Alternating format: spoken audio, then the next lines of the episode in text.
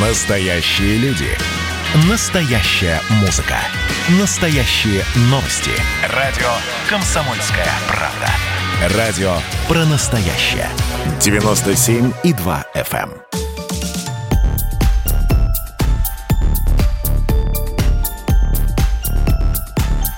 Подосиновики, подберезовики и обабки. Все, что вы хотели знать о грибах, но стеснялись спросить. Здравствуйте, меня зовут Дмитрий Тихомиров. Я грибник со стажем, победитель конкурса «Лучший гид России» и автор канала «Охотник до грибов». Грибы – самые таинственные организмы на Земле. Наверное, поэтому они для меня такие интересные и притягательные – Хотя, я уверен, у большинства грибников любовь к тихой охоте, а именно так на Руси традиционно называется сбор грибов, идет из детства. Из первых походов за грибами на даче или в деревне с бабушкой и дедушкой. И первым найденным толстеньким боровичком. Своими причудливыми формами грибы напоминают космических пришельцев. Если вы встречали когда-нибудь в лесу редкий гриб «веселку», появляющиеся на земле в виде белого яйца, а потом, буквально за час, вырастающую в такую зловонную пирамидку, вы точно поверите, что грибы имеют внеземное происхождение. Кстати, веселка – самый быстрорастущий гриб в мире, и я находил ее даже в московских парках. Думаю, Ридли Скотт, придумывая фильм «Чужие», подглядел космического монстра, рождающегося из яйца, и именно у веселки. А в средневековой Европе бытовало поверье, что грибы появляются на месте удара молнии и не одна сотня ведьм была сожжена на кострах Инквизиции за сбор грибов. Но это в Европе. На Руси же всегда грибы почитали, заготавливали, сочиняли о них сказки и песни. И до сих пор для нас грибы, я думаю, больше, чем еда. А поход по грибы – настоящее таинство и одно из любимых летних хобби. По статистике, каждый третий россиянин в сезон становится настоящим грибником. Причем для многих главное удовольствие, как для меня, это не кулинарное достоинство белых и подосиновиков, а радость от сбора и находки. Кстати, по одной из теорий споры грибов занес на Землю метеорит, во что также можно поверить, так как низкие температуры и отсутствие кислорода спорам не страшны. Грибы изучает наука микология – считающиеся отделом ботаники, поскольку ранее грибы относили к царству растений. Но еще Карл Лини высказывал на этот счет сомнения в своей системе природы. Почему же ученые так долго сомневались, куда отнести грибы? Дело в том, что грибы сочетают в себе как признаки растений, так и животных. Грибы не способны к фотосинтезу, как растения, и не содержат в клетках хлорофилл.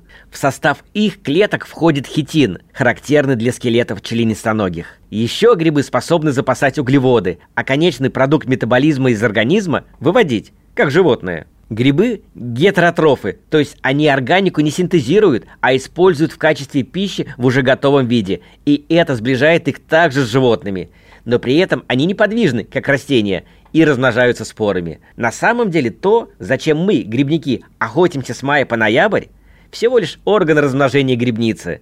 Само тело гриба развивается глубоко под землей, представляя из себя переплетение тончайших нитей, гифов. Это и есть настоящий живой организм – гриб. И только когда погодные условия подходящие, гриб решает размножиться и выращивать на земле плодовые тела. А тут и мы, грибники, с корзинами и ножами. В одном плодовом теле шампиньона до 40 миллионов спор. А гриб-навозник, кстати, несмотря на свое название, съедобный и даже вкусный, содержит спор почти 100 миллионов. Но рекордсмен по размножению – дождевик, выпускающий до нескольких миллиардов спор. Думаю, кто не баловался, надавливая на старые дождевики, еще их мы называем дедушкин табак, выпуская дымное облачко, но на самом деле помогает дождевику размножиться. Грибы – настоящие сторожилы нашей планеты. Найдены отпечатки плодовых тел возрастом полмиллиарда лет. Грибы существовали до эпохи динозавров. А современные белые подосиновики мало отличаются от своих предков, живших миллионы лет назад. Грибы легко приспосабливались к новым климатическим условиям, пока вымирали растения и животные. После падения метеорита в Мексиканский залив исчезли все динозавры, но грибы, благодаря своему подземному образу жизни, лишь окрепли. Грибы способны жить на поверхности серной кислоты, в ядерных реакторах и даже жерле вулкана.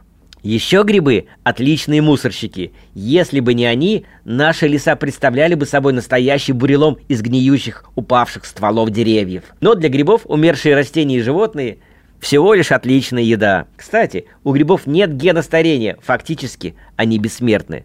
Самый крупный живой организм на Земле вовсе не синий кит, а обыкновенный осенний опенок в американском штате Орегон. Как уверяют ученые, ему две с половиной тысячи лет, а площадь грибницы почти 900 гектар.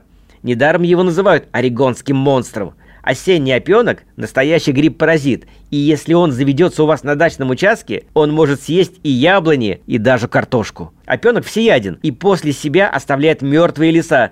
Вот почему за осенними опятами надо идти именно в буреломный лес, где другие грибы просто не растут. Споры грибов могут прорастать и внутри живых существ. Я говорю, конечно, о знаменитом кордицепсе одном из самых дорогих и почитаемых лечебных грибов в Азии. Килограмм кордицепса дороже трюфеля и может стоить 10 тысяч евро. В высокогорных районах Непала за ним охотятся целые деревни. Правда, справедливости ради, европейскими медиками полезные свойства кордицепса не доказаны. При этом некоторые виды грибов легко могут убить человека. Например, одного плодового тела бледной поганки хватит, чтобы для четырех грибников поход в лес стал последним. Недаром в древности из грибов готовили сильнодействующие яды. По легенде, императора Клавдия отравила его жена Агриппина, добавив бледную поганку к любимому лакомству Клавдия – цезарским мухомором. Кстати, само слово «мухомор» у наших грибников – настоящий символ опасности и ядовитости. Но на самом деле среди мухоморов есть виды не просто вкусные, а даже деликатесные, в которых нет ни грамма опасных токсинов. Тот же цезарский мухомор, прекрасно знакомый нашим сочинским грибникам – или мухомор серо-розовый, его еще называют краснеющий, растущий по всей средней полосе и собираемый ценителями этого, на вид страшного, но абсолютно съедобного гриба. И еще один интересный факт. До сих пор никто из микологов, ученых, изучающих грибы, понятия не имеет, сколько видов грибов существует на Земле. Только по предположениям, на каждый вид растений приходится 6 видов грибов. При самом приблизительном подсчете получается, что грибов около пары миллионов видов – а изучено и описано около 200 тысяч. Так что работы для ученых по изучению грибов не на года, а на столетия. Наверное, самый популярный спор среди грибников – срезать грибы или выкручивать. Правда, спор совершенно бессмысленный. Микологи, ученые, изучающие грибы, давно ответили на этот вопрос. Гриб – всего лишь плодовое тело, орган размножения грибницы, ну, как яблоко у яблони. И поэтому совершенно все равно, срежете вы белый гриб или сорвете. Я всегда срываю, потому что нередко под землей остается до третьей ножки. Кстати, на Руси грибы никогда не срезали. Это заблуждение пришло к грибникам лишь в начале 20 века от фермеров, выращивающих шампиньоны в теплицах, которые действительно лучше срезать. Но представляете крестьянина, аккуратно срезающего гриб? Так и говорили на Руси «идем брать губы». Так называли в старину белые и подберезовики. В общем, грибы с горбинкой. Или ломать грузди. Ну, потому что так просто удобнее. Грибу сбор плодовых тел совершенно не вредит. Это всего лишь временное явление на теле Земли. Оно и создано для того, чтобы погибнуть. На самом деле грибница белого гриба растет на глубине до метра. То есть она действительно очень глубоко. И даже если вот это плодовое тело боровика, да хоть с лопаты выкопаете, грибница это никак не повредит. Гифы заживут, вырастут новые. Мало того, чем активнее мы собираем грибы, тем их больше появляется, потому что гриб же понимает, что вот у него погиб этот орган размножения, и ему нужно сразу новые производить плодовые тела. Поэтому даже в тайге, где нет поселков, грибов может быть меньше значительно, и даже может вообще их практически не быть, чем там, где грибы активно собирают. Вот такой парадокс. Больше грибы собирают, больше грибов появляется. Поэтому я думаю, это миф, что вот в прежние времена, как говорят старожилы, грибов было больше, сейчас их гораздо меньше. На самом деле нет. Той же самой Коми, в Карелии, в сезон, когда идет волна, может быть все э, в Боровиках. Я знаю, люди в Красноборске, кстати, я туда собираюсь, в Архангельскую область в этом сезоне, за год конторы работают до сих пор наследники Роспотребкооперации, которые по полторы тонны грибов собирают в день и варят, скупая у местного населения. И боровики всегда в цене, они достаточно дорого стоят. Кстати, вот лисичка тоже один из самых дорогих грибов в закупке, потому что лисичка идет на экспорт. Лисичка один из немногих диких грибов, которые знают в Европе и ценят.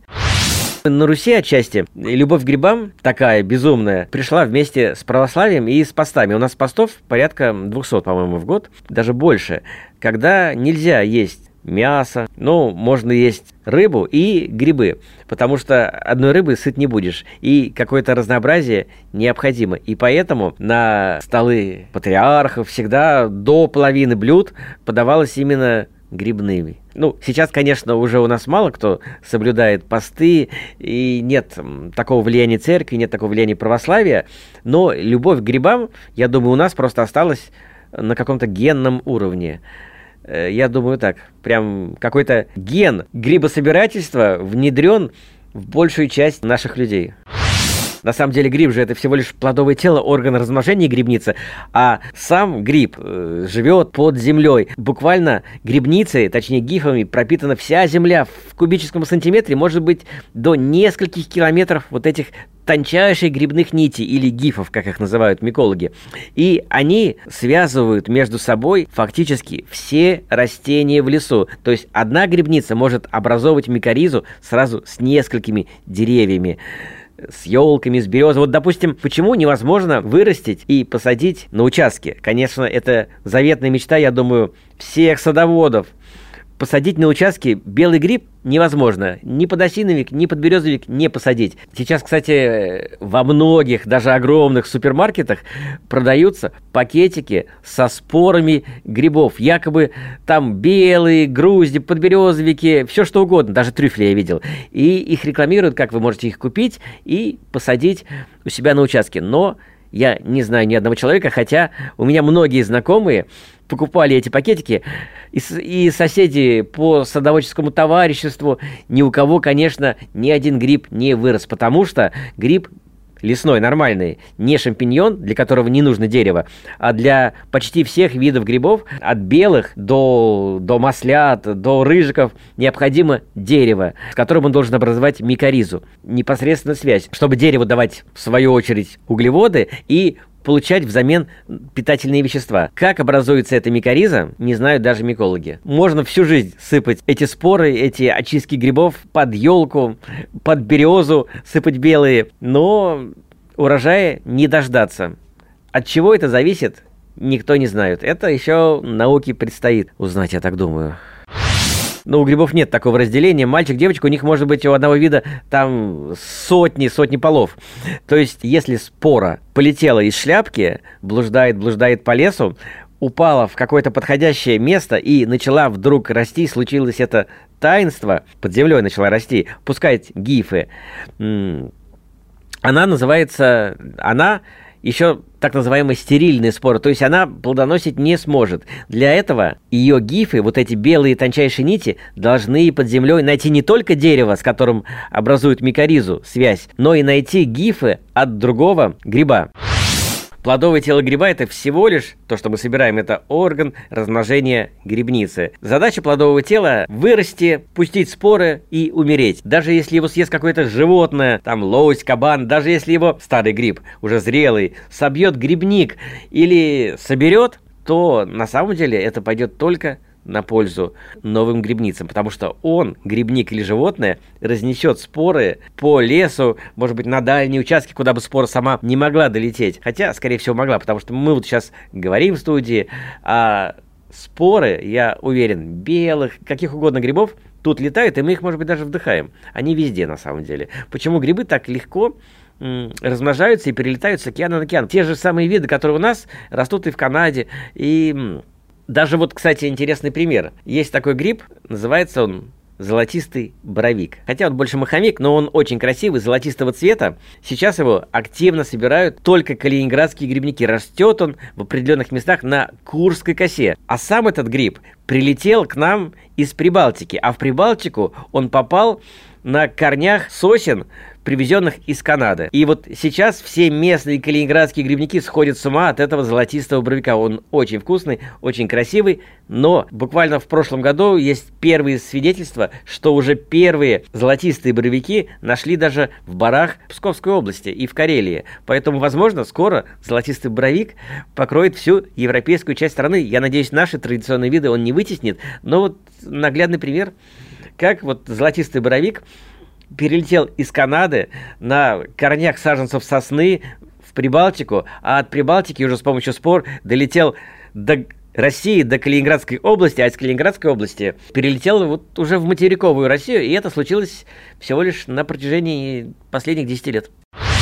Один японский ученый поставил эксперимент, сделал лабиринт и посадил туда кусочек одного плесневелого гриба, а на другой конец лабиринта он положил кусочек сахара. Ну, просто сахар – это углеводы, это отличная пища. И гриб пустил свои гифы через лабиринт, нашел этот кусочек сахара. Потом ученый отрезал кусочек гифа, а основную грибницу убрал, снова поместил его в лабиринт, и уже минуя все эти закутки, этот гиф напрямую пошел к сахару. То есть фактически он обладал информацией, где найти пищу, хотя казалось бы, откуда он ее мог получить. То есть у грибов однозначно есть Память, даже память, как и у животных. На самом деле вот этими гифами опутаны все наши леса. Ни одно дерево в нашем лесу не смогло бы так удачно расти без микоризы, без связи, без этого сожительства, симбиоза с грибницей. Поэтому фактически вот грибница это такой природный интернет, который еще появился на нашей земле задолго до нашего интернета человеческого. И, возможно, он более совершенен, чем наш. На самом деле, примитивные грибы, первые, еще даже до высших растений, решили покинуть воду и выйти на сушу, ну, то есть захватить новое пространство. Но самостоятельно они это сделать не могли. Не хватало у них ресурсов, не хватало у них питания, не хватало у них мощностей, так скажем. И поэтому вот именно в этот момент – и случилась связь грибов с растением, появилась микориза, то есть они друг другу стали помогать. И эта связь уже длится сотни миллионов лет, фактически с начала образования жизни на Земле. И сейчас существование и рост грибов и растений друг без друга невозможен. Вообще, с грибами очень сложно, потому что если животное может оставить отпечаток, да, там кости, скелет есть, растение может упасть куда-нибудь в болото и тоже там оставить отпечаток, и он может сказать, закостенеть, и мы его можем найти, точнее вот современные палеонтологи, и узнать, что это был за вид. Отпечатков грибов практически не сохранилось. Вот одна из последних находок в Бразилии, где нашли отпечаток действительно плодового тела, фактически современного гриба, которому по подсчетам, по-моему, действительно в районе 400-500 миллионов лет. Потому что грибы просто прекрасно разлагаются, но это известно. Если, я думаю, все встречали уже сгнившие такие белые грибы. То есть гриб действительно, как только у него жизненный цикл заканчивается, он просто исчезает бесследно. И поэтому отпечатков грибов практически нету. Больше кислорода было, почему и растения, и насекомые, и бабочки э, там летали до полуметра в обхвате с размахом крыльев, стрекозы были двухметровые. Тогда было просто больше кислорода, концентрация на планете Земля. И отсюда э, были такие гигантские папоротники, гигантские насекомые, гигантские бабочки, динозавры, опять же, бродили, и кислорода для них хватало, чтобы питать вот эту тушу. Тогда еще в начале эволюции они не походили на современные виды, они были в виде таких вот несколько метровых высоту, то есть, представляете, такой гриб, несколько метров высоту, такой конус. И вот такие конусы э, стояли по планете. И это действительно был гриб.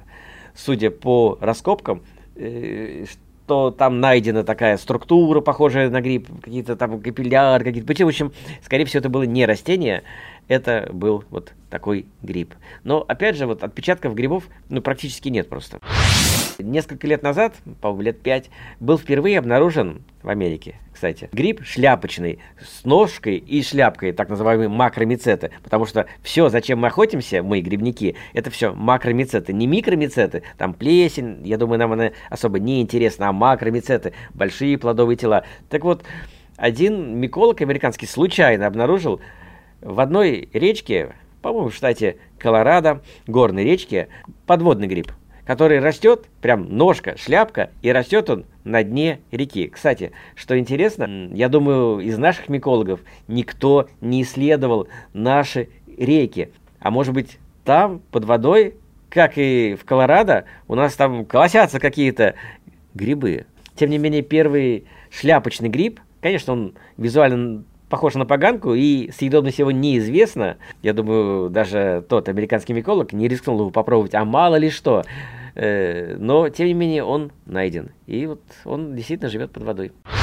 До сих пор, кстати, непонятно, не изучены токсины, которые находятся почти во всех ядовитых грибах. Никто, э, ученые даже не могут выделить это, эти вещества и не понимают, почему эти грибы, допустим, смертельны. Вроде бледной поганки исследовано, да, но куча других видов, э, токсины которых просто невозможно определить, и даже до сих пор не все понимают, до сих пор неизвестно, зачем грибам яд. Вроде бы, казалось бы, такая простая версия, чтобы это плодовое тело, та же самая бледопоганку, не срывали, чтобы она дозрела, и чтобы она выпустила споры, она выпустила такой яд. Но зачем он ей такой силы? Скорее всего, яды в грибах это просто побочный продукт какого-то метаболизма, абсолютно не предназначенный для отравления ни человека, ни животного. К тому же, тоже популярное заблуждение, что черви и другие мелкие какие-то животные не едят ядовитые грибы.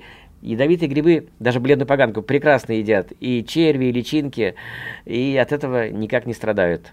А вот для млекопитающих это может быть смертельно. И почему в грибах, особенно в бледной поганке, такая концентрация э, яда, когда действительно один гриб способен убить четырех человек, непонятно.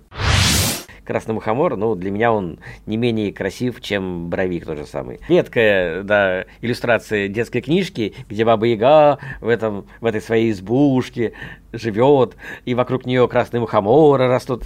Я думаю, это просто из-за того, что гриб очень красивый, очень эффектный, и его красная шляпка с, белый, с белыми точками буквально кричит «Я опасный!»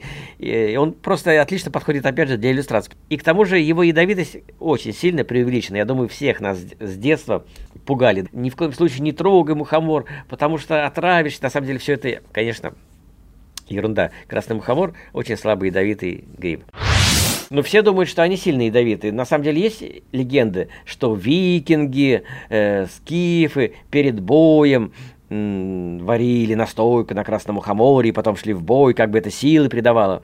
Вот. На самом деле, все-таки эти грибы в основном грибы доброты, грибы спокойствия, и поэтому это, конечно, скорее всего, только легенда. Вот. Но, тем не менее, для такого эффекта для встречи с духами шаманы у нас в Сибири же традиционно использовали красный мухомор. Пили мочу там у того, кто ел красный мухомор, это даже больше эффект оказывало. Вот там были целые как бы ритуалы. Я не знаю, сейчас они сохранились или нет, вот. Но, кстати, что интересно, экскурсовод в Коломенском мне рассказала, они когда были, занимались этнографией и были в экспедиции в Архангельской области, в районе реки Мезень, они там тоже ели красные мухоморы, местные их прекрасно солят в бочках, как и грузди. Вот.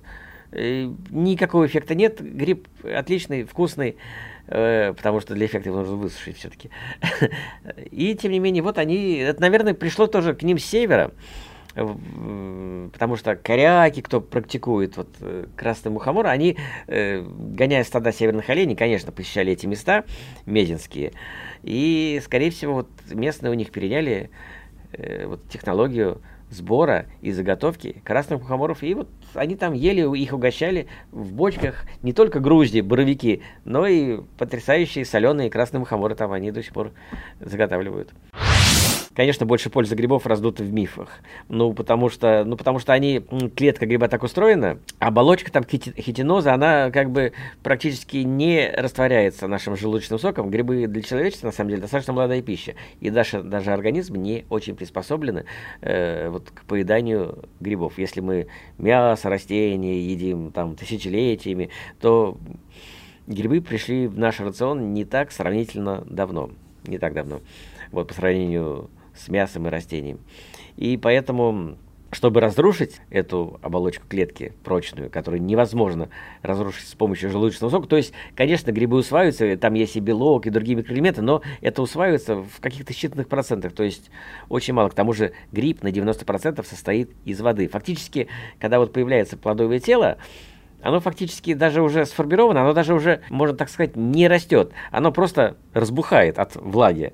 То есть там уже деление клеток не происходит. Гриб появился такой маленький, а потом он увеличивается, белый, тот же самый, за счет э, насыщения влагой. То есть клетки уже там не делятся.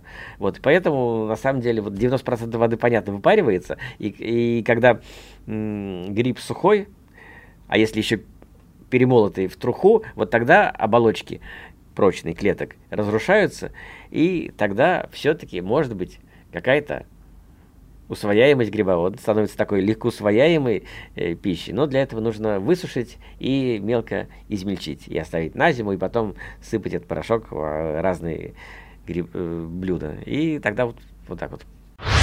Ну, многие уже сейчас с помощью интернета, с помощью моего канала начали узнавать новые виды грибов. Тот же самый гриб-зонтик пестрый. Вот, наверное, самый большой в наших лесах. Вот он такой огромный, шляпка такая.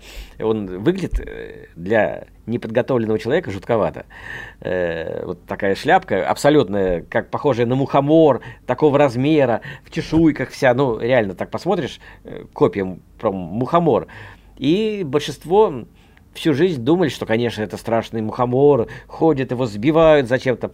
Хотя я не понимаю, как можно грибы сбивать, даже несъедобные. Они, если тебе не пригодились, значит, они кому-то еще пригодятся. Но, тем не менее, зонтик потрясающий, э, вкусный гриб, относится к шампиньонам, только гораздо вкуснее. И можно прямо эту огромную шляпку бросить на сковородку, она занимает всю сковородку большую, вот, э, и пожарить. И там еще сверху можно яйца кинуть, и будет такая пицца из зонтика.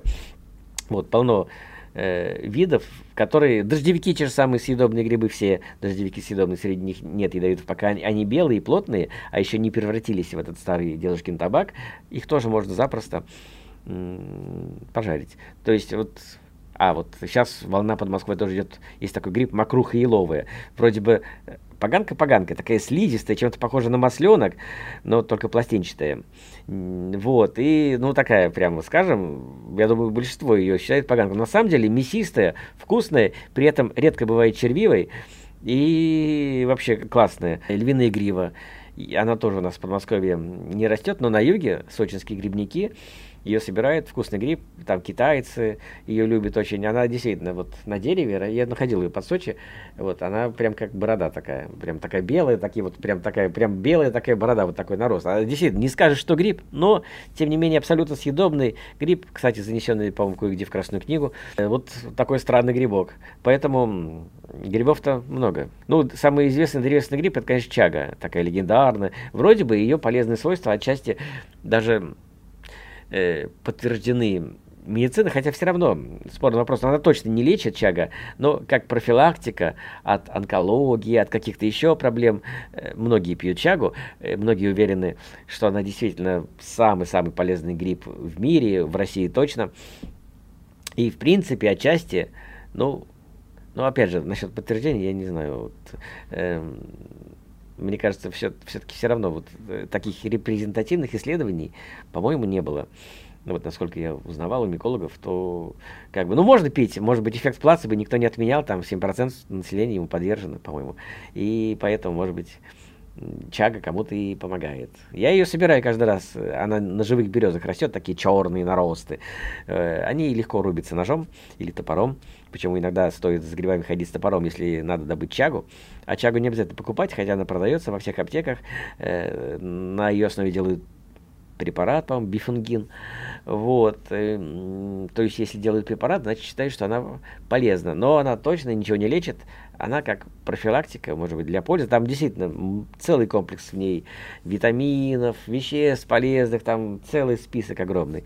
Вот. Я хожу иногда и чагу собираю.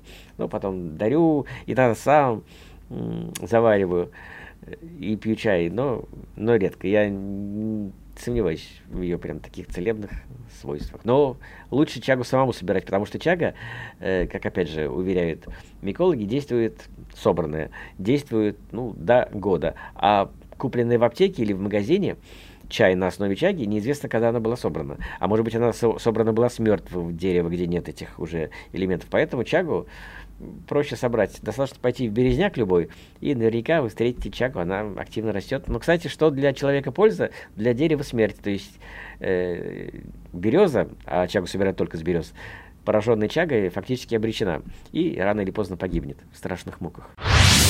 Еще вот странно, что у нас почему-то не принято весенние грибы собирать, хотя они на самом деле, на мой взгляд, дадут фору даже белому. Э, в этом году вообще сморчки пошли в начале апреля и строчки, что очень, очень рано. И вот они, я думаю, даже вкуснее, чем вот наши традиционные виды. Но почему-то у нас в России нет такой традиции ходить за весенними грибами. Хотя, что может быть прекраснее весеннего леса, на мой взгляд, ничего. Когда еще нет этих жутких криков «Ау!» там. Вот когда ты в лесу один абсолютно, ходишь, и все вот строчки твои ну, со сморчками сложнее, все-таки это редкий гриб. Кстати, самый дорогой после трюфеля в мире сморчок. Вот, поэтому надо ходить и за весенними грибами обязательно тоже, на мой взгляд. Начиная с апреля. То есть грибной сезон на самом деле практически не заканчивается никогда. Ну, есть маленький перерыв, может быть, в январе, феврале. Да и то можно найти зимний опенок, вот, который растет особенно в московских парках он любит расти, потому что у них состояние деревьев так себе, плохое, и многие деревья поражены грибницей фламулины, так называемый осенний э, зимний опенок, они такие оранжевые, его ни с кем не спутать, зимой нет ядовитых грибов вообще, грибов вообще зимой нет. И вот эти фламулины такие, многие их ценят даже больше, чем осенние опята, там, уверяю, что они вкуснее. Ну, это спорно, на мой взгляд, утверждение, но, тем не менее, вот тут вот недалеко от Сокола, Покровской Стрешнева, там полно этой фламулины. Она красивая, такая ярко-оранжевая, и это удивительно, конечно, когда ты ходишь, ее собираешь, и лыжники э, катаются, и думаю, боже мой, человек сошел с ума, собирает грибы какие-то под снегом, но тем не менее она растет прекрасно на ивах, на липах, вот на всех таких вот деревьях, любит расти такой сейчас он пришел под Москву, такой гриб галерина окаймленная, она похожа на летний опенок. Ну, летний опенок многие не собирают, я тоже особо его не жалую, потому что он маленький, хрупкий, но я думаю, самый ароматный среди грибов, конечно, вот запах летних опят это абсолютно истинный такой грибной, грибной запах.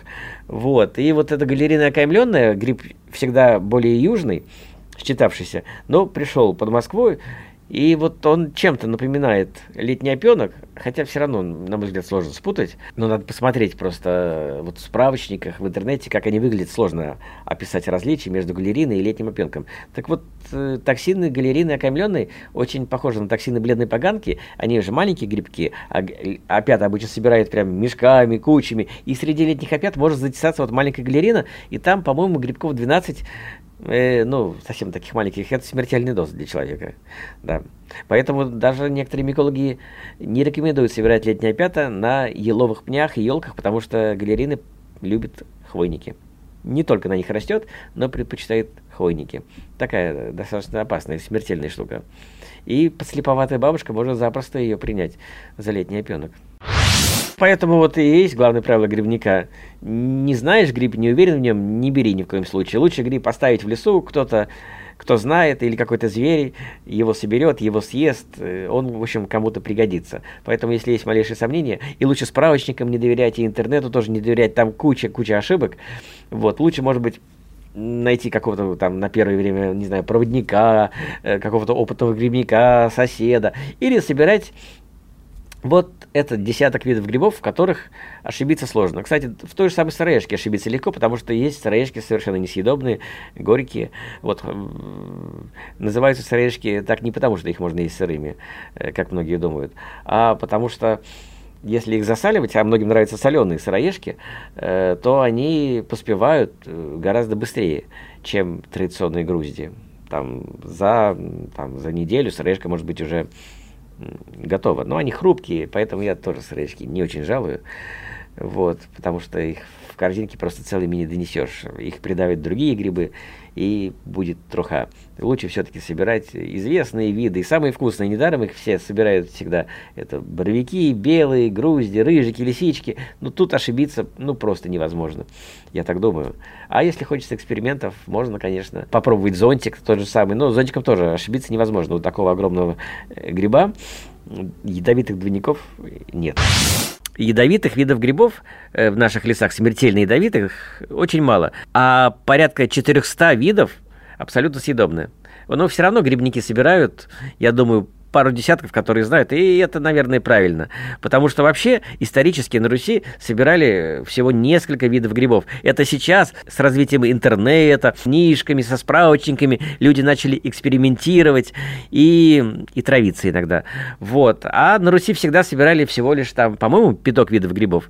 Это, конечно, белый гриб, боровик, рыжик, грусть, Даже лисичку, кстати, не брали. Есть, кстати, приложения в телефонах, которые определяют растения. Там нажимаешь на фотоаппарат, и телефон фотографирует растение, и потом может дать виды. У грибов тоже есть такое одно приложение, но ни в коем случае доверять э, ему нельзя, потому что сколько я не пробовал, все время приложение выдает ошибки, неправильно определяет грибы. Ну, только со сморчком весенним, который растет у меня на даче, прямо на участке, у меня растет каждый год порядка 10 сморчков, я не знаю почему, но они ко мне пришли, как-то одинокая спора залетела, а сморчки же настоящий деликатес, все мечтают их найти, а вот они растут у меня прямо на дачном участке, они знают, к кому прийти.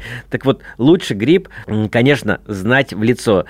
Ну, можно ориентироваться по справочникам. Я иногда с собой беру даже в лес справочник, но все равно у грибов столько форм, у абсолютно похожих видов, что то я думаю, даже создание такого приложения, которое по фотографии определяет гриб, просто невозможно. Потому что на любой стадии, маленький, большой, средний, часто в одном виде гриба такое разнообразие форм, расцветок. В общем, грибы очень изменчивые, и к грибам нужно относиться осторожно. С вами был Дмитрий Тихомиров, грибник со стажем. И помните, грибник как и сапер, ошибается всего лишь раз. Главное правило любого грибника – собирайте только те грибы, в которых уверены абсолютно. Все, что вы хотели знать о грибах, но стеснялись спросить.